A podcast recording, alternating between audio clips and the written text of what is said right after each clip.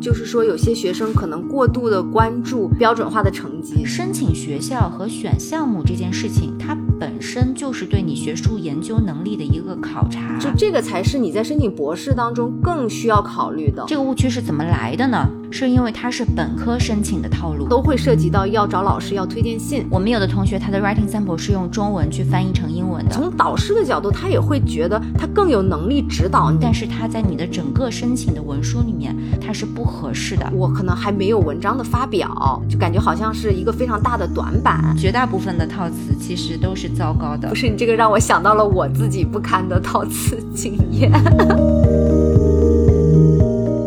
Hello，大家好，欢迎回到 Grad Lounge。嗯，那我们之前在我们的听友群里面给大家发了一个话题的调查问卷，就看看大家想了解什么话题嘛。啊、那这里稍微补充说一下，就是我们呢，其实最近刚刚在微信上面开了一个听友群，嗯那大家如果感兴趣的话呢，就可以看我们的节目简介。嗯，那我们根据这个调查问卷发现呢，很多同学是挺关心博士项目申请的，嗯，但是这个问题呢，我们就一直觉得比较难讲，因为包括我们在播客平台上也有小伙伴在问说有没有可能聊到这个话题，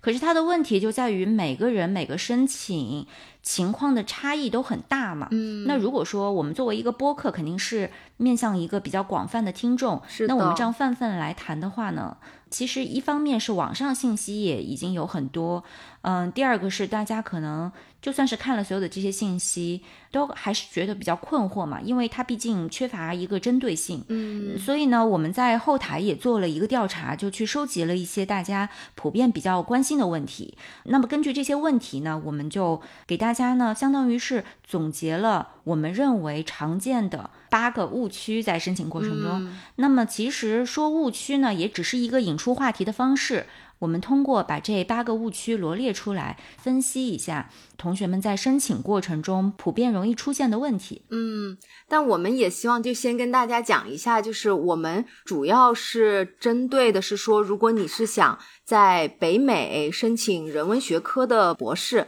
并且呢是真正想说，呃，在人文学领域做学术研究，对而不只是说我想出去只是拿一个学位镀金一下。呃如果说是想要申请其他国家，因为其实我们这个里面也会提到其他国家的问题。嗯，对，如果想要申请其他国家，或者甚至是其他的学科领域，也就是说非人文，那也是有可能会发生关联。是的所以，比如说我们今天讲的所有的这些内容，大家都要根据自己的具体情况去分析。那也不能说我们讲的就百分之百都是对，但是呢，我们在讲每一点的时候，我们会解释原因，就为什么我们的观点是这个。嗯，那大家根据这个原因去再做分析，再做判断，这个是大家利用我们自己的这个学术训练，对吧？嗯我们的这个逻辑可以去做的事情。是的，那我们就废话不多说，就先来讲一讲第一个误区呢，就是说有些学生可能过度的关注标准化的成绩，就是我的 GPA 到底多少分才够上这个学校。然后或者是他的托福、GRE 等等。对对对，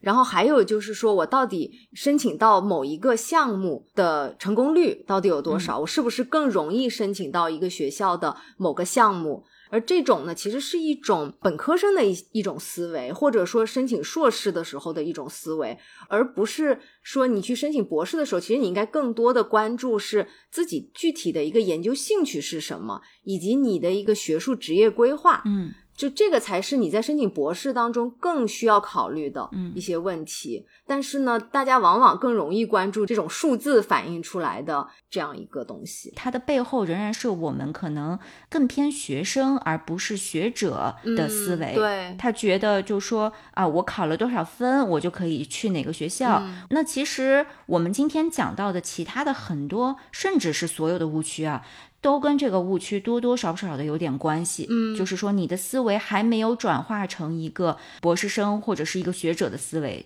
因为这个东西它是完全反映在你的申请上的，评审的教授一看就能看出来，你这个学生是不是已经拥有了一个学者的一个成熟度。对的，那么这个最后是能够直接决定你能不能申请成功的一个很重要很重要的点。嗯，这个道理啊，大家表面上好像都懂，但是呢，很多时候是不能真正吃透的，因为绝大多数同学他真的没有足够的学术训练去帮他建立起相应的这种我们刚刚说的这种学术思维。是的，然后我觉得还有一种反面的极端，就是在标准化的成绩上面想偷懒逃避。嗯就比如说有些人他是同时申北美又申英国，然后他觉得，哎，我已经考了托福了，我就不要再考雅思了，因为有些学校它也是接受托福成绩的。对，像这种情况的话呢，不是不可以，但是除非你分数非常高。啊，对，啊，否则你通常是吃亏的。是的啊还有一种跟这个相关的，就是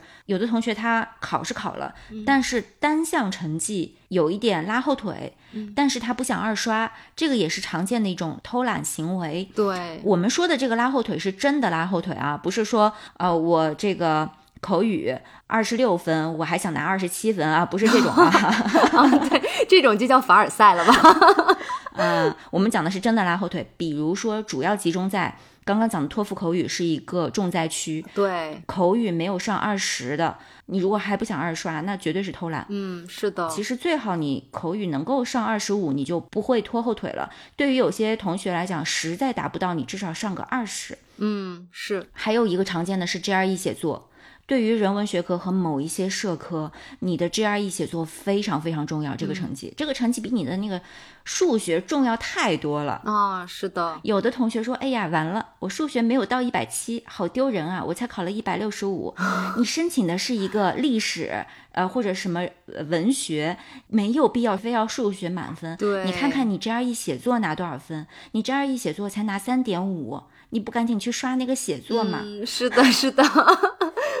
就感觉就是专门逃避那种重要的东西。对，所以我们总结一下，其实就是说，关于标准化成绩，你是不用去刷高分，嗯，而且它确实也不是说最后给你一个决定性的影响。”嗯，对，但是我们要追求的是它不能拉后腿。比如说，我因为没考 GRE，所以我放弃了很多学校，这就是一种拉后腿的现象。嗯，我因为 GRE 写作低，我很多学校博士项目甚至都申请不了，它的门槛我都过不了，这也是一种拉后腿的现象。嗯，是的，就是不用刻意的说你这个成绩就是一定要拔到多高。但是呢，尤其是在申请一些特别好的大学，就比如什么排名前二十、前多少的，你如果有一个特别拖后腿的，他很可能在你跟其他的竞争者中间，就是大家都很优秀，能够申去申这些学校可能都很优秀，那你突然有一个成绩拖后腿，就等于帮助别人一下子就可能先把你筛掉了。所以这个是我们讲的，就是不要过度关注标准化成绩，但是你不要因为你有一个东西拖了后腿，导致别人一眼就看到那个东西，然后把你刷掉。这样，嗯对。那么刚刚是第一个误区，那接下来我们讲第二个误区，就是在考虑申请的这个阶段啊，嗯，可能有一些同学他花了很多的时间去问人，去找中介，但是却没有花足够的时间自己去检索学校或者院系的官网，这是一个很常见的误区。其实，对的，我觉得就是说你在这个阶段，如果你还是完全依靠中介。而不是真正的去看你的研究跟这个学校的这个项目以及这个导师的研究方向的一个匹配度的话，那可能就是说，咱们说严重一点，就是可能你还不是很适合去读博士。这也是有一种常见的说法啊，有的人会说，你如果升博士的时候还去找中介的话，说明你可能不适合读博。嗯这种说法呢，确实其实也有点极端，因为有的时候我们找中介只是为了花钱买时间。嗯，对，因为可能有的人又是同时在工作呀，同时在忙别的事情，他确实时间很紧张。啊那也是。但是这个嗯说法，它确实指出了一个关键，就是申请学校和选项目这件事情，它本身就是对你学术研究能力的一个考察。嗯，是的，你如果去选择，就是说我自己去检索这个相关的官网，自己去分析我适合什么项目等等，去做大量的这些调查，这件事情本身对你来说，你听起来就觉得很难很麻烦的话，那确实就是你这个学术研究能力是成问题的。嗯，是的，所以这也就是为什么我们就是说，你还是需要花更多的时间去自己去搜索学校院系的官网和相应的博士项目，因为你自己了解你自己的研究兴趣，然后你最知道，你查看了之后才能知道哪一个跟你最匹配。就我们当时申请的时候，也是会找一找有些学校，就可能真的是有些教授，我在申请的时候我还不知道，但是我搜索的过程之中，我发现，哎，这个教授的研究好像跟我还蛮匹配的。对，意思就是说，你不要完全依靠别人，而不是靠自己去查找真正适合自己的那个博士项 目。就是说我们刚才讲的所有的这些查找，我们讲的都是查找原始资料。啊我们对对应到学术研究，就是说你去人家学校的官网，去教授的个人主页，你查到的是原始资料。对你在知乎上发个帖， 那你都是二手资料。是的，是的，这个比喻很很恰当。然后，但我们有的时候其实，你如果真的是想找中介，可能比如说帮你看看文书，我觉得这个是可以的，因为很多我们在国内念书的，那写作上面也不能说就是说写的就很漂亮，那我们肯定也是希望能够找到一些比较专业的人士，能够帮我们把文书把把关，那这个也都是完全能够理解的。 是的，是的。当然，我们其实之前讲的这些，并不是说对中介有什么意见啊，我们对对中介完全没有意见。嗯嗯 是 我们的求生欲很强。 对对对， 不想得罪人。好，那我们接下来就说我们第三个误区吧。嗯，之前也会有一些师弟师妹，就是有咨询过的，就是说啊，我申请博士的时候，我可能还没有文章的发表，嗯，那我是不是就没有办法申请博士？就感觉好像是一个非常大的短板，嗯就忽略了其实对整个英语学术的写作能力的一个打磨，包括 GRE 的一个写作，然后你自己的 writing sample。因为 writing sample 其实我觉得在博士申请当中是一个特别特别重要的一个东西，在人文领域可以说是你最重要的文书之一，对就要不是唯一的话，就是之一。对超级重要。对，刚刚讲的这一点误区呢，真的是非常常见。嗯、你可能看到很多同学，我们现在讲的都是人文领域啊。嗯，看到很多同学他说啊，我这个没有论文发表，或者说我只有一篇，我能不能申请这个学校什么？嗯这个跟你有没有论文发表一点关系都没有，真的没有关系。你哪怕嗯零篇论文，你有一个很好的 writing sample，完全比那些 writing sample 不好，但是有无数篇论文发表的同学要好。嗯，没错，因为实话说，你不是天赋异禀的学术天才的话，你本硕期间的论文发表，你发表的再多，这个质量上面你说能怎么样呢？我们人文领域基本上是单一作者，对对吧？你自己独立作者完成的文章，你不是说在有些领域你抱一个大牛的大腿，你可能还能发一个顶刊，嗯，对吧？是的，你说我们人文领域这个单一作者，你作为一个硕士生甚至本科生，你可以发表论文，但是你说对我们也是讲讲的很直白了啊。对所以说这个有没有论文发表真的不是很重要的，嗯，但是真正重要的，我们还是讲人文领域，真正重要的是你的英语学术写作能力怎么样。嗯这个是你根本就藏不住的，你所有的文书都在反映你的英语学术写作能力。是的，这一点你不把它包装好，你光去看你说你有没有论文发表，一点用都没有。嗯，当然你要是有，那肯定是锦上添花的对，但是对没有绝对不是一个说哦你就就不行，嗯对你关注的重点在你的英语学术写作能力上，对，而不是说你重点走偏了，然后老是在想说，哎呀，焦虑，我没有论文发表。嗯呃，我们讲的是这个意思。好，就正好接到我们第四个误区，writing sample。人文领域对于 writing sample 没有重视起来，这是一个常见误区，或者是他想要重视，但是他用力用错方向了。 ，writing sample 一般就是大概可能是个十五到三十五页这个范围，就每个学校感觉要求都不太一样。很不一样，嗯， 对，对的，有的好像就短一点，可能十五页到二十页，嗯，可是有的就要求你，比如说二十五到三30十页页。对，像我的话，我当时是直接就是自己的本科论文，就找了一个章节，然后把它翻译的。嗯，如果是已经有英文的文章，那当然就是最好了嗯。，这个时候就讲到说 writing sample 的选择，嗯因为刚刚讲到说有的同学他是现在是说我知道我需要重视 writing sample，、但嗯是我不知道怎么重视，这就是刚刚讲到说有的同学他用力用错方向，嗯那怎么用力呢？第一个就是选择，就说我到底选哪一篇文章作为我的 writing sample。嗯，但是刚刚我们讲的，大家也听出来了，有的学校它要十五页，有的学校要三十页。那我通常来讲得准备两 篇，因为你十五页的架构和你三十页的架是构的完全不一样。如果是出现这种情况，最好就是得单独准备，分开来准备。嗯是那我们讲到这个文章的选择上面，一个除了长度之外呢，因为很多同学说我现在手边有几篇嗯文章，不一定是发表的，就是我手边有一些东西我都可以用，我到底选哪一篇？嗯，当然还是个人情况都会很不一样啊，对，只能说给大家一个非常泛泛的这样的一个规律，嗯就是国外的。课程论文，你在国外大学的课程里写过课程论文的，嗯这个是最优先选择。一般情况下来讲，其次是中文期刊发表的翻译。嗯虽然前者它是一个课程论文，后者是一个期刊发表，但是为什么前者比后者更优？是因为第一，前者是直接的英文书写对；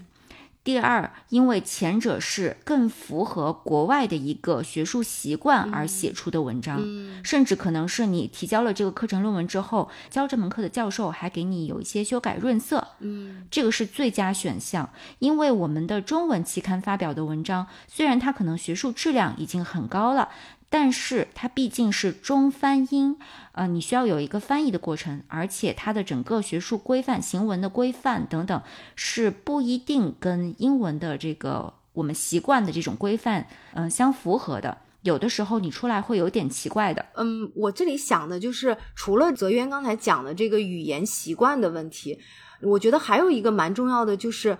一般你国外的课程论文，它的那个学术的问题，它是基于西方的一个学术发展脉络提出来的。嗯，然后中文期刊发表的，因为中文的学术世界有中文世界关心的一些学术问题，所以呢，如果你把它直接翻译过去呢，就是可能这个文章本身在中文世界是非常有意义的一个命题。但是呢，它在西方的那个语境下，就未必是对别人会觉得，嗯，就 get 不到你的那个重要的点在哪个地方。是的，是的，这个说的很对。嗯，那这个时候可能有同学想，完了，我这两个都没 有，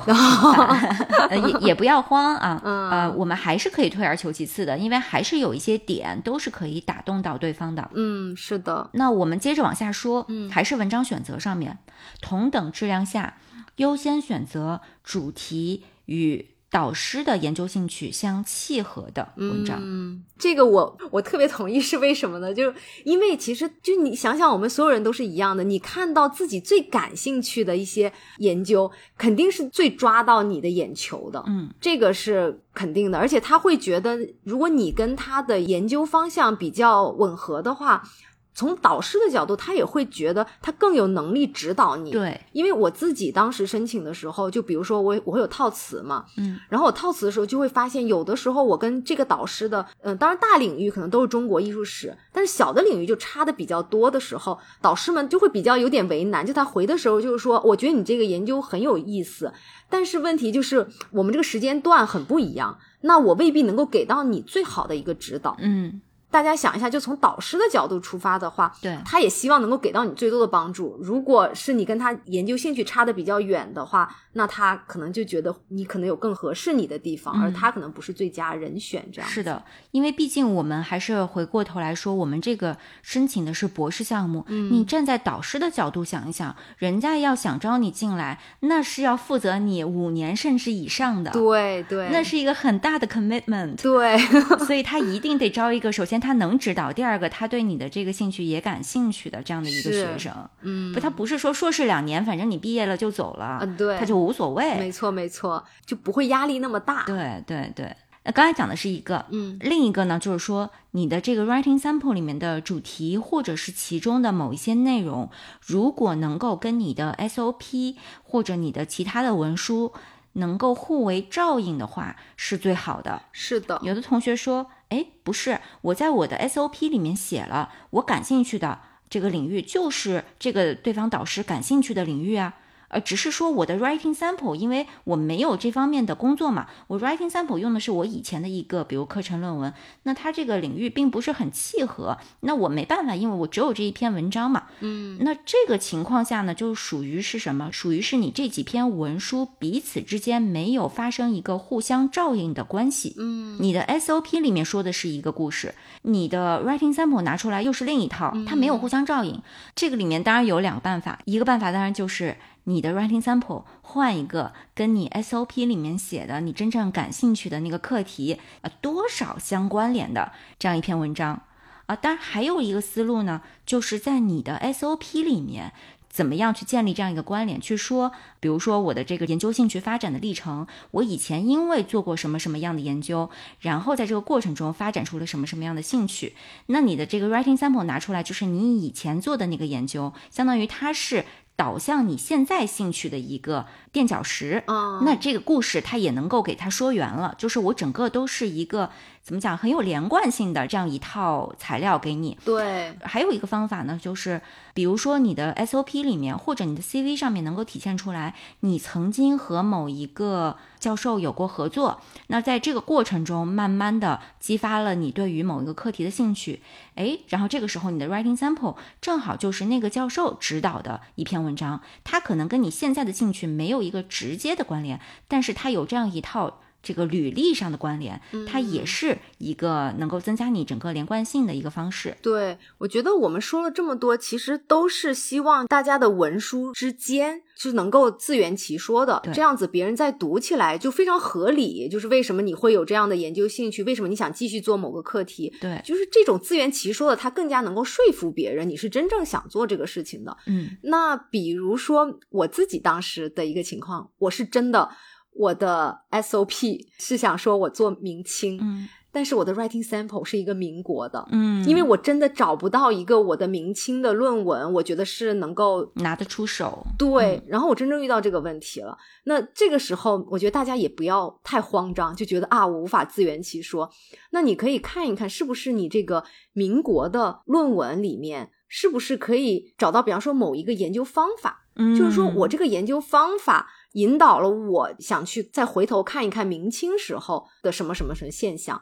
就是如果你的主题没有办法契合的话，也可以从研究方法上面着手，嗯或者说某个研究理论，对，就是大家尽量的让自己的这些文书之间产生一个比较连贯的、自圆其说的这样一个逻辑对是最好的。那刚刚我们说到这些文章选择也好，或者是去建立关联，它都是一个用力的方向。嗯，那用力用错的一个典型的例子呢，就是我只去找我写的最好的文章，或者是我发表过最好的一个期刊的文章。但是它跟这个导师的兴趣不契合，它跟我其他的文书材料之间也没有明显的关联啊。那你就是用力用错方向了。你这个文章写的是很好，你也花了很多时间去翻译，但是它在你的整个申请的文书里面，它是不合适的。对，好，刚刚讲到的是一个选择，那接下来第二个用力的方向呢，就是你整个的语言格式、结构、引用等等，这一切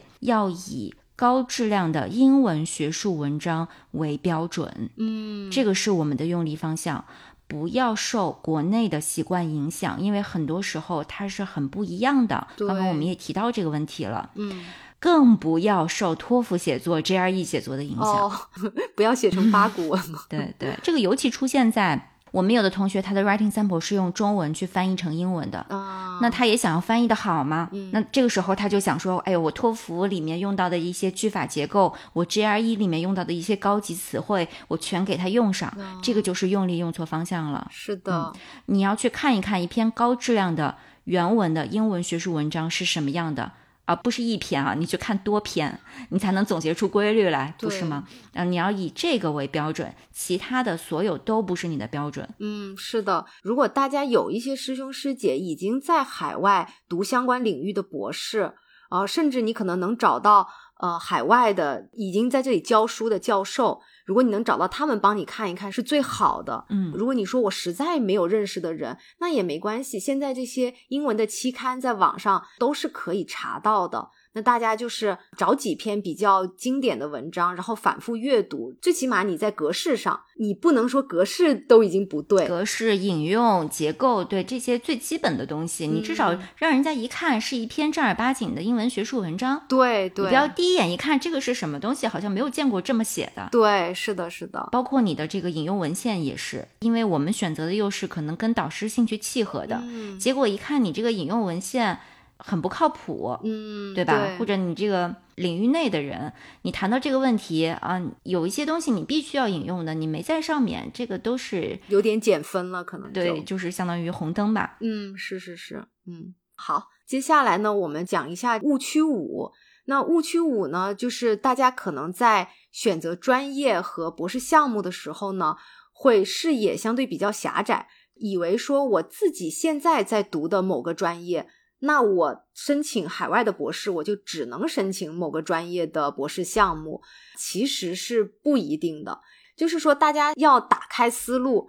不要只盯着自己现在的这个专业去嗯申请，而是要多了解一些海外的一些博士项目，因为其实海外很多博士项目它是还蛮交叉学科的。对对，所以就是大家多去看一看，也可以给你自己本身的研究打开很多的思路，嗯。不只是说真的就局限在某一个很小的领域上这样子。嗯，这个时候有的人就会问到跨专业的问题，对就说那我是不是跨专业申请更难？嗯你要知道，有的时候啊，你以为是跨专业，其实不是跨专业；嗯有的时候你以为是本 专业，其实它也不是本对专业的啊。这个支链有、啊对 有个例子，对吧？是是 是，因为我当时是硕士的时候，我是在历史系下面，专业方向呢就是属于考古和这个物质文化。然后我当时就感觉是我出来北美申艺术史是名正言顺的，因为我当时在历史系下面其实做的是跟艺术史相关的，然后是以物质文化的这个方法去做的。我就觉得说，哦，那艺术史等于是我在历史下面的一个更具体的一个专业方向，嗯那就像是历史系下面有有社会史、经济史、政治史，那我艺术史也是其中一个嘛。可是当时我出来美国申艺术史的时候，跟老师套词的时候，就会明显的发现，所有的老师一听到我是历史系的，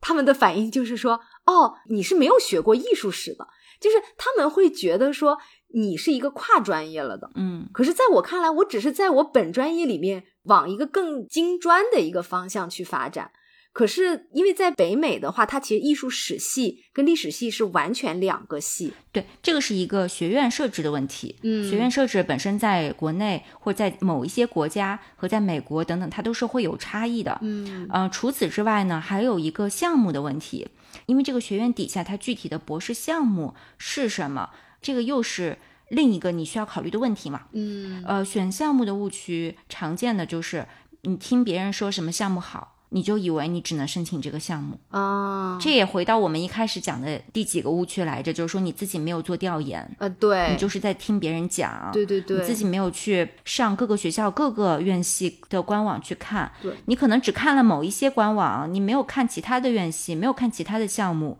就你搜索的不全。这就像我们写论文，你查资料都没查全，嗯对对吧？你说你查了一些资料，结果别的人讲的那些东西你没看到，那也不行啊，嗯是对吧？的，是的，所以呢，就是我们在选择专业项目的时候，一定要把视野和思路都打开，嗯千万不要局限。当我们真正申请的时候，我们可能可以挑一个、两个，呃，不要再多了，一个、两个类型的项目和专业去申请。嗯但是在我们前期做广泛调研的时候，我们这个思路要打开。啊，对这个我我太同意了。就是我们刚才说的，真的是在你非常前期，在你思考你要申什么项目的时候，你思路要打开。但是完全不是建议你说你真正在申请已经要开始申请博士项目的时候，我又申五个社会学的，又申五个历史学，然后再申什么五个这个媒体研究，因为其实不同的专业，它的整个文书的书写很不很一样不一样，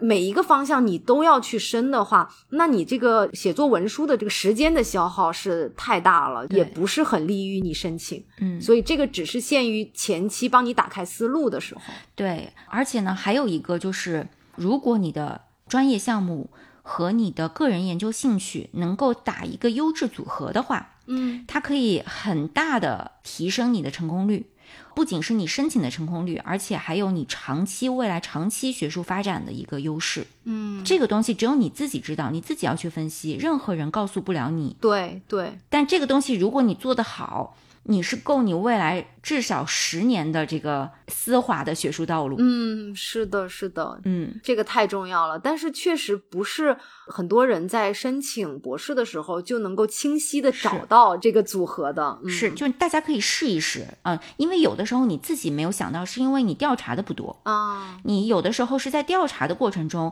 激发了你的这个灵感，对，这个时候突然想，哎，我也可以做这个呀。嗯，有的时候它能够打开你的思路，是的，然后这个时候你正好就可以把自己所有以前做过所有的事情，你自己个人的所有的优势，你的各种背景，你都能把它优势最大化。嗯，有一些项目对就会非常的适合你，但这个没有人能告诉你，你必须要自己去做相当多的调查，保持一个相当开放的心态。嗯，那反正大家知道这个东西，往这个方向努力就好了。嗯，因为确实这个不是说你努力就行的，但是你要是连这个意识都没有的话，你就根本不可能往这个方向去靠嘛。对对对，跟这个选专业项目相关的呢，就还有一个，比如说有一些同学他在这个国家呀、嗯、地区啊、学校或者是学位的这个选择上面，也可能会存在视野狭窄的情况。嗯，就他在选择上太执着啊。比如说，举个例子，硕士毕业的学生，他觉得我一定要申请博士项目，硕士项目我一个都不考虑。那你道理是什么呢？你又讲不出个道理。你说，因为太花时间了，so what？嗯，花时间，然后呢，怎么样？就是你自己发现你最后无法自圆其说，对对，或者你说那硕士都要花钱，可是也有的硕士给奖学金啊。嗯其实你讲的那些理由，它都不能成为站得住脚的理由。嗯就是你太过执着了。嗯，还有包括说在申请国家地区的时候，呃，如果说是你申请美国的话呢，可能你确实也可以就专注在美国上，因为美国的学校毕竟它太多，嗯，比较多。对。但是你也可以顺带去考虑其他国家的。那如果你是申请美国之外的国家，它相对来讲一个国家也就那么几个学校能申的，嗯那这个时候是确实建议你再去看看其他的国家和地区。嗯，为什么不能再看看呢？对吧？你申请不申请那是一个方面，但是你至少可以前期把视野打开，去多看看，可以去申请一些不同的国家和地区，这样你的选项更多嘛。嗯，是的，还有一个就是在学校选择上面，也要把视野打开，也不要太执着。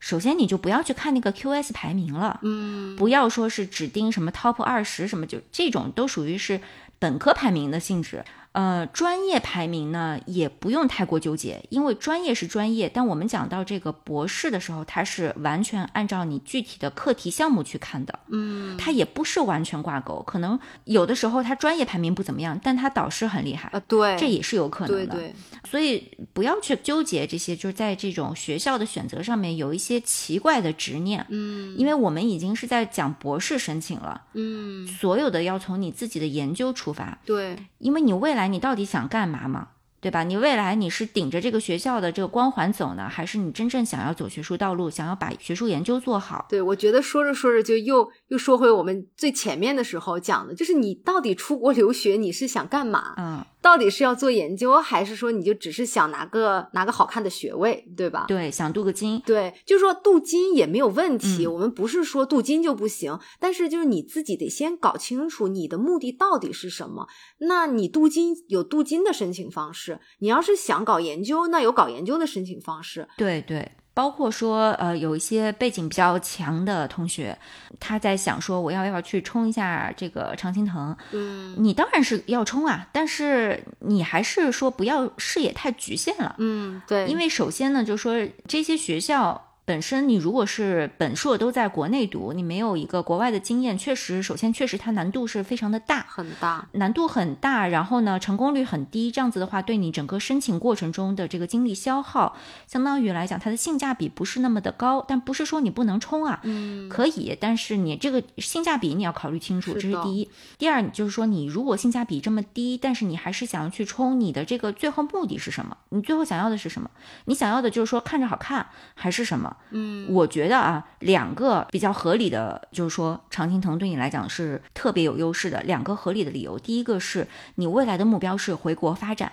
这嗯个理由非常合理，就是你要去冲名校。第二个是你非常希望能够在比如说二十年以后去常青藤学校教书。嗯，是的呃，，如果说这是你的目标，那你确实是你，甚至说这一次没有录取到一个 Ivy，你就先不读，明年再申。对你就不读，你明年再申，这都是合理的。嗯对因为假设你的目标就是以后要去 Ivy 教书，那确实它很重要。那你就必须得有一对个，基本上是这样。但是如果说这些对你来讲都没有特别的重要，就是你没有那么大的执念呢，那你就不用刻意的去追求排名啊，然后等等嗯这是些问的，题。是的，就反而限制了自己的一个视野。嗯那因为现在其实大家都知道，就很多中国学生可能就是本科就出来出美国念书了。那这样子，如果我们是在国内呃一直念的书，然后直接申请到海外的话，那申请 Ivy 的这个成功率感觉就更低一些了嘛。对对，好，那我们再讲第六个误区，嗯关于文书的写作，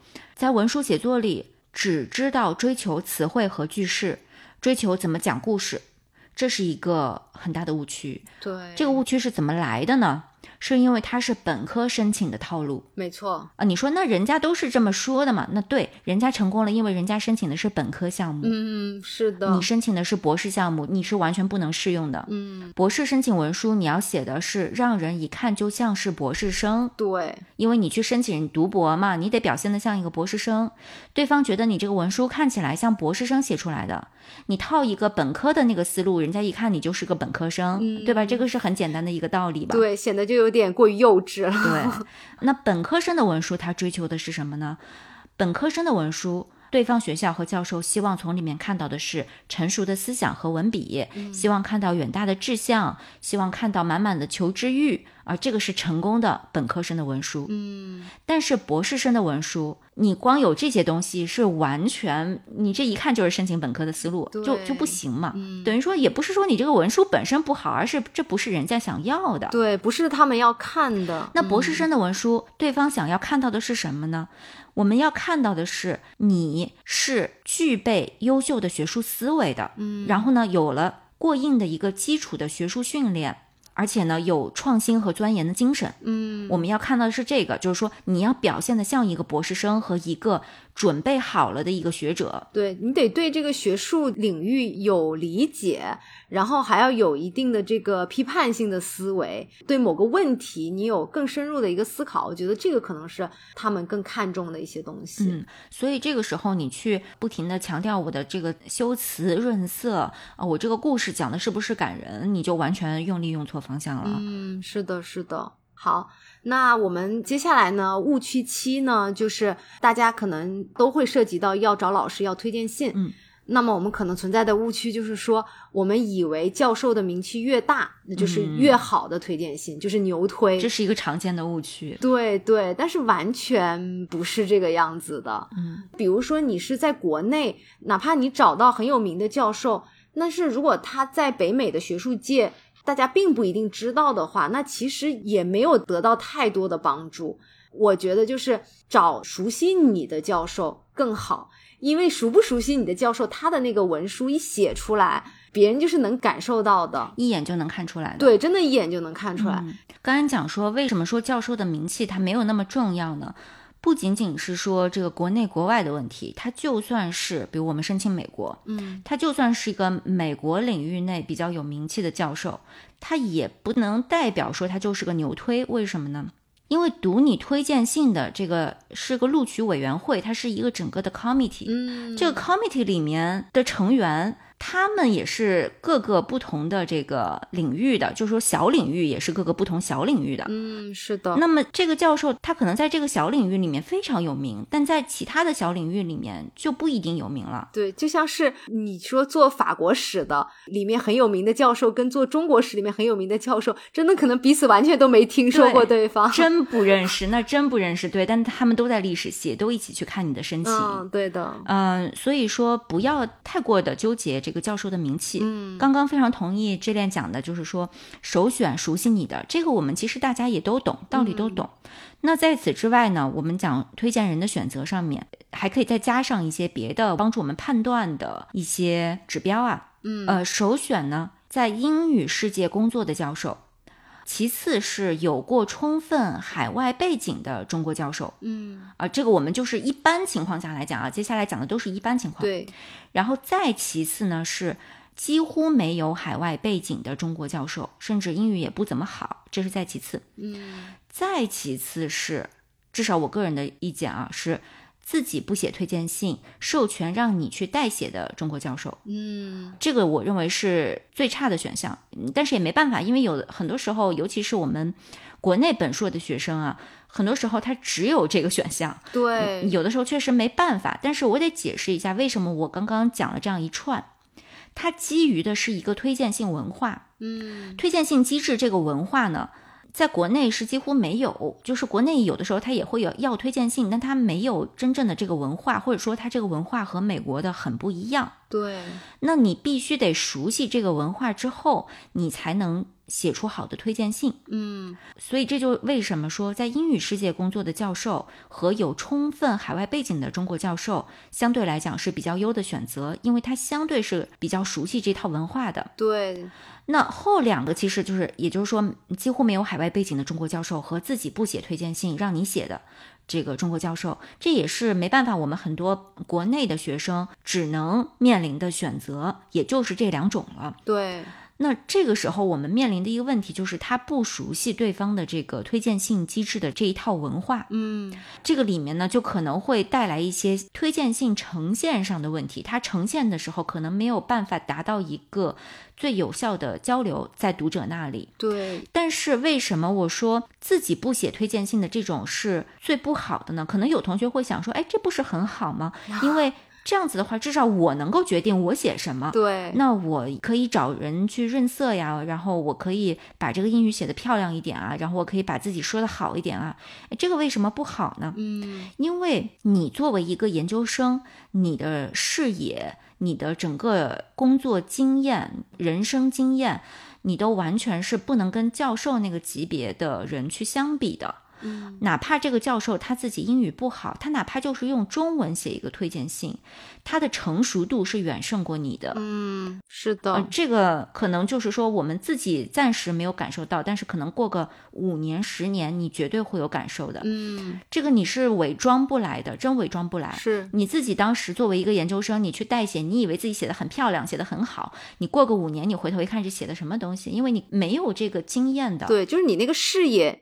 你作为学生跟教授的那个视野是不一样的，对你的成熟度是完全不在一个级别上，嗯所以如果你有一个中国的教授，他也很愿意给你写推荐信，他很认可你，很熟悉你，哪怕他英文不好都没有关系，嗯他拿中文写一个，然后你去让人翻译一个，完了以后你哪怕把这两个都附上，嗯，对吧？这个是翻译，下面是原文，你都附上，这个绝对是好的。嗯，是的，是的。哎，不过我在想啊，就是他好像是要求当事人是不可以看到这个东西啊，的，对，刚刚我可能没有讲清楚啊，嗯我讲到说，我们附上一个英文翻译，再附上一个原文，这一切啊，我们是要以教授的名义去做啊，啊，对不，是说我自己，因为我自己理论上我是不可以看这个推荐信的，嗯嗯、我也没有办法提交嘛，因为都是从教授的那个邮箱去提交的。但是这个你跟这个教授说好嘛，对名义上等于说是教授他自己写了推荐信之后，自己去找人翻译，对，都是他自己干的嘛，这个名义上可以说得通嘛。对对对，所以这个地方我想再补充一句，就是我特别同意刚才泽渊讲的，就是把几乎没有海外背景的中国教授和自己不写推荐信、授权让你代写的中国教授放在比较靠后。我们这里还不是讲的说，因为他的英语可能不是很好，这里讲的不是一个语言的问题，对，而是一个整个思维模式。就是因为他不是在有推荐性文化的这样一个地方成长起来的，所以他可能不是特别清楚说怎么样子写是对方想要看到的东西，嗯，就是差是主要是差在这个地方，对而语言还是一个其次的。语，言真的是非常次要的事情。嗯嗯嗯，我们刚刚一直在讲推荐性文化啊，它到底是一个什么样的文化呢？大家以后啊，如果说是在这个学术圈里面待的时间长了，多多少少对这个文化会越来越了解，因为你自己会给你的学生写推荐信，嗯对，然后呢，你也会看到其他教授写的推荐信，不论是写给你的还是写给别人的，嗯你会看到越来越多的推荐信，这样你才能了解到这个文化。因为否则的话，推荐信这个东西对于我们来讲就是很神秘的嘛，对对吧？对这也是为什么很多人对这个东西有很深的误解，嗯，因为他真的没有那个机会去接触到那个圈子里面去。是的，是的，那跟大家说一下，这个文化整体是什么样呢？就是首先它全都是夸的啊，没有 but，没有 however 的，嗯那没有说我们中国的那个思维说啊，这个学生很好，虽然有一点什么什么，但是身体我们好像看起来很诚实。嗯啊这个在美国的推荐性文化没有这种的，如果有这种，就说明这个学生很差。啊对没有人这么说话的，全都是夸。不能先抑后扬，对对，嗯。但是呢，你说这个东西，那它有什么意义呢？哎，它还是很有意义，因为你看多了推荐信的人就知道，同样是夸，哪一种是百分之一百二的夸，哪一种是啊百分之八十有一点保留的夸，然后哪一种是啊真心诚意有凭有据的夸，哪种呢是啊为了夸表面上走个形式而夸，啊啊，还有哪一种，甚至是那种啊，夸的过程中还隐含一点咳嗽，就是嗯嗯，这个学生啊很好啊啊啊，你们要注意，就这个意思啊啊，甚至有这种的啊。嗯所以其实呢，就是你在这个文化里面熟悉了之后，你全能看出来的，它真的是个语言的艺术，是就是它其实还是能看出很多隐含信息来的。是是，这也是为什么我们前面就是说，熟悉你的教授是推荐人的首选，因为熟悉你的他才能够真心诚意、有凭有据的夸，而不是就是讲一些泛泛的。就他熟悉你，他知道你的真正优势在哪里，然后他也跟你可能甚至共事过，然后跟你一起做过研究或者指导过你的研究，所以他能够举出非常扎实的一些例子，然后来证明你的一些优势。嗯，那哪怕名气很大，但是他不属你的，他真的就是可能举不出什么例子，那别人一眼其实就是能看出来的。是的。啊、那么刚刚讲到这个推荐人的选择，还有一个就是，如果呢你的任何的申请文书里面提到的重要人物能请到他同时做推荐人，这个也是一个加分项，因为这样子的话，就回到我们之前讲，整个你的文书、整个申请材料打包起来，它是一个连贯的故事，对，这个就全都关联上了。嗯，等于就是文书彼此之间可以给对方印证嘛。对这个就是属于加强你单个文书的可信度。对对，这个是加分的。那相应的来讲，如果你的导师都没有给你写推荐信，你的推荐人里面没有导师，那肯定是减分的，对，因为你的导师显然是出现在你的。整个的这个申请里面的，他如果不出现在你的文书里面，这个本身就是一个问题了，是对吧？我们讲的是硕士申请人啊，本科好歹也有个毕业论文的导师嘛，嗯对吧？有的，对，那它肯定是对你的整个学术研究是起到重要作用的，应该要起到重要作用的。嗯如果他都没有做你的推荐人，那这个你想想看，对方读者该怎么想呢？就想，对哎吧，？这是怎么回事？对，对嗯那肯定要打一个大大的问号的。所以，当然我也知道说，有的同学他有一些具体情况，比如他跟导师关系不好啊，或者是什么的，就是这种具体情况可能也存在，但是。就是你也要知道，如果你请不到导师做推荐人，这个是一个很严重的减分。这这个确实是因为导师都没有给你写推荐信，那大家就只能想，就是要不就是你跟导师关系不好。那这样子，别人想要招你做学生，他也会担心说，哎，会不会这个学生比较难相处？嗯，那那要不就是可能觉得导师可能不是很满意这个学生做的研究，对所以没给他写推荐信，那别人就肯定也会对你的学术能力可能产生一定的怀疑。嗯所以就是无论哪个角度，都相对来讲是减分的。是的，对，嗯所以这个我们也没啥办法。感觉如果你要是真的有个人的情况跟导师关系不好，好像我也不知道，就是我们能够有什么样的建议了。好，那我们接下来就讲到了最后一个误区，第八个误区、就是不套词或者不会套词。啊，嗯，套词这件事情啊，嗯，我觉得是留学申请界的这个误区里面的重灾区。哦， 是因为大家可能会有的时候懒惰，就觉得说啊，可能也不必要，毕竟套词的人也那么多，我也未必会给老师留下什么印象，然后就干脆不去套。套词这件事情，我觉得呢，一个是确实有大量的人是因为各种各样的原因，真的就不去套词的，嗯啊、不管是社恐啊还是什么不拉不拉各种各样的原因。对对，我们讲说在博士申请阶段，嗯套词非常重要，在本硕申请阶段就相对来讲还好，对尤其本科就这个基本上不用套词。对对对，是的，但是在博士申请阶段要套词，嗯这是第一个常见的误区。第二个更常见的误区就是他知道要套词，但是他不会，啊， 就他不知道怎么套就。是套了还不如不套那种。对，有的时候甚至我感觉绝大部分的套词其实都是糟糕的， 嗯，是完全依赖于对方教授的良心和善意、啊才勉强成 功的。我太同意了。 不是你这个让我想到了我自己不堪的套词经验。 嗯，但是为什么说这个套词这件事情非常重要啊？嗯，这件事情它本质上就是学术社交，对，它考察的是你学术社交的能力。嗯你未来的学术生涯，你虽然不再申请了，因为除非你再读一个博士，对吧？啊，就你不再申请了，但是你未来的学术生涯会不停的去做类似于套词的事情啊、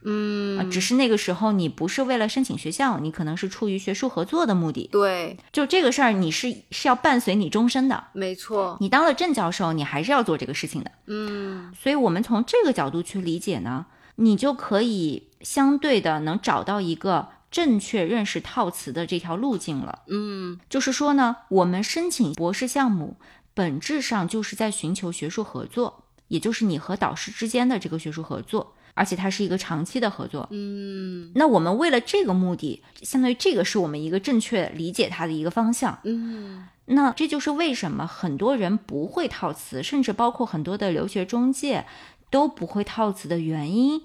是因为大多数人没有作为一个学者去寻求学术合作的经验。嗯，因为大多数的申请者也好，甚至是中介的老师也好，他的经验是什么？他的经验是学生发邮件给教授的经验，对，不是一个成熟的学者发邮件给另一个学者的经验。嗯，是的，而真正成功的套词，就是两个学者之间谋求学术合作的交流，这是最成功的套词。我们哪怕做不到，我们要往这个方向去努力。嗯，是的，从这个角度去思考套词，就确实能给我们打开一个思路，就是不像我们以前想的套词，好像就是我作为一个学生，我就想说啊，教授你就收我吧，这个啊，我我很好，我很热爱研究什么的，嗯，它不是一个这样子的一个视角。你很难通过这个方法去打动教授。是的，是的。那如果我们是把它看作一个寻求学术合作的话，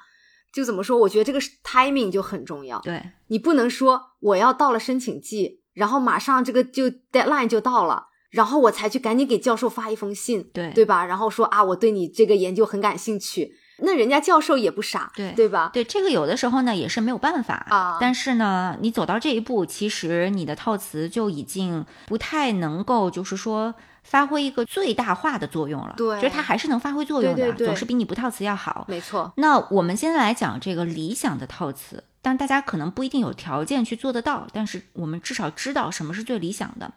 第一，避开申请季，对对对，而且呢，第二是以学术交流的目的去开启你们之间的对话。举个最简单的例子，发邮件给这个教授说。哎，我现在在做什么研究？我正好看到您的这篇论文，我其中有一个什么问题不是很确定，我希望您能不能给我再呃具体的解释一下？就一个很简单的一个学术讨论，以这个来开启，那对方一定会回，因为你是问的是一个关于他的文章的问题，所以他必须会回的。对，除非你这个问题太差了，对吧？啊对对对这是我们不谈这种极端情况啊。是是，而且你想，就是从你自己的角度出发思考这件事情，就是如果有一个人他说他读了你的文章，然后觉得跟自己的研究有相关，嗯想跟你进一步讨论一下，肯定会很开心的嘛。对那教授也是一样的，就是有后辈学者读了他的文章很感兴趣，那他怎么样子也是大概率还是会回你的。对对，嗯一般来讲都是会热心的回你。对，然后这个时候，你们甚至可以来个两三轮的讨论，嗯，邮件讨论都没有问题是。你只要这个邮件不要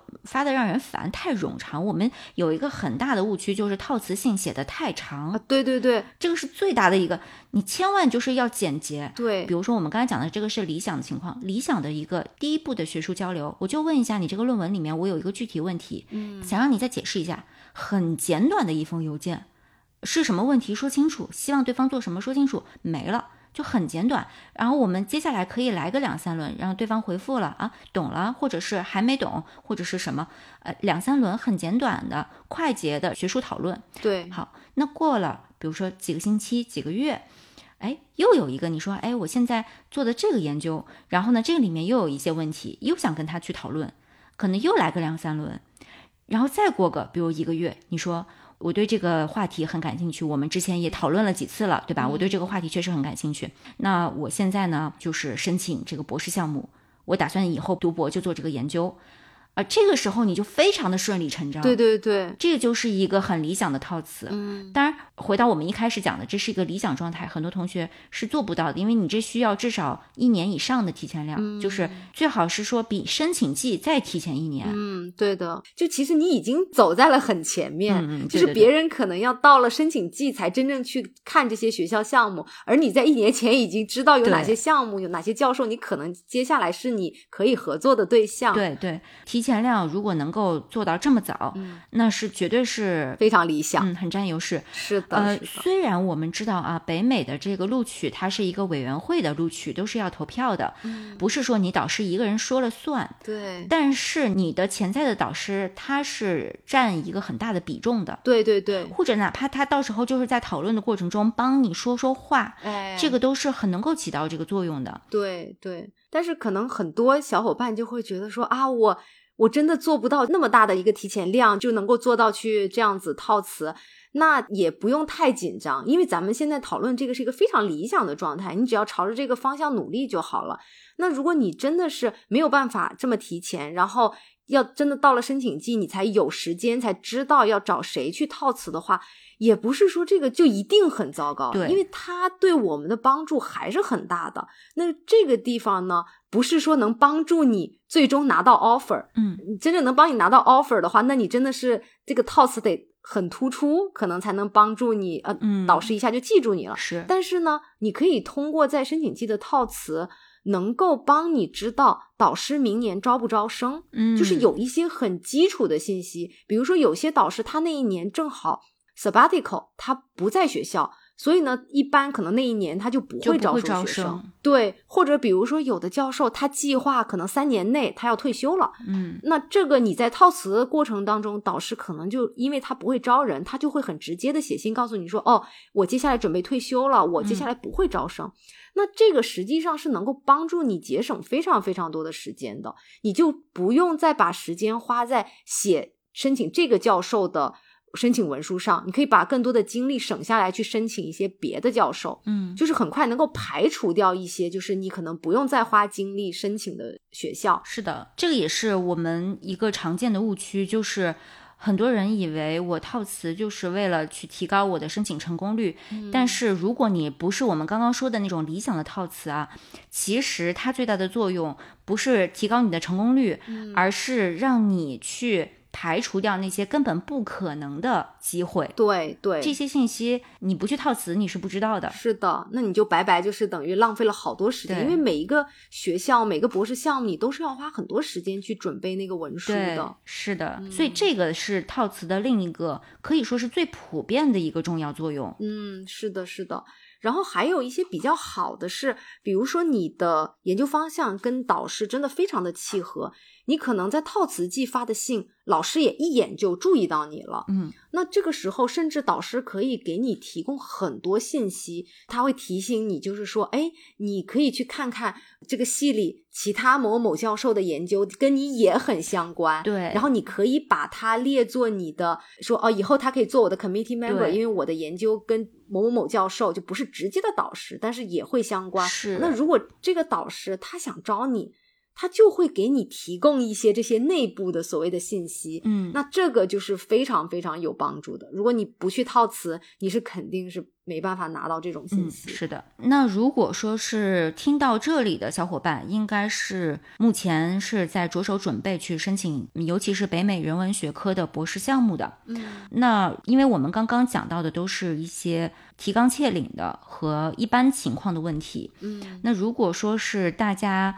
希望就是再得到一些具体的指导，或者是一对一的去看一下你的文书，或者是去嗯讨论一下你的这个申请计划等等呢，嗯，可以去关注我们的微信公众号，就是跟我们的播客名同名的 Grad Lounge 不止学术。然后呢，找到我们的服务，就是有服务的这个标签。大家既然已经听到这里的话，呃，有这方面的需求可以去了解一下。我们这个就是可以一对一的，可能帮你看一些文书，或者根据你自己具体的需求，你可能也不一定是文书，可能是一些具体的项目，然后你想跟我们讨论的也都是可以的。对对对，这个的话呢，因为每个人的情况会很不一样，所以没有办法去泛泛的讲说我们可以做什么，主要是看你有什么需求。对对，那我们这一期也讲的挺长的了，嗯呃，后续如果说大家听了这期之后还有什么其他的问题，也可以给我们评论，或者在我们的听友群里面发消息，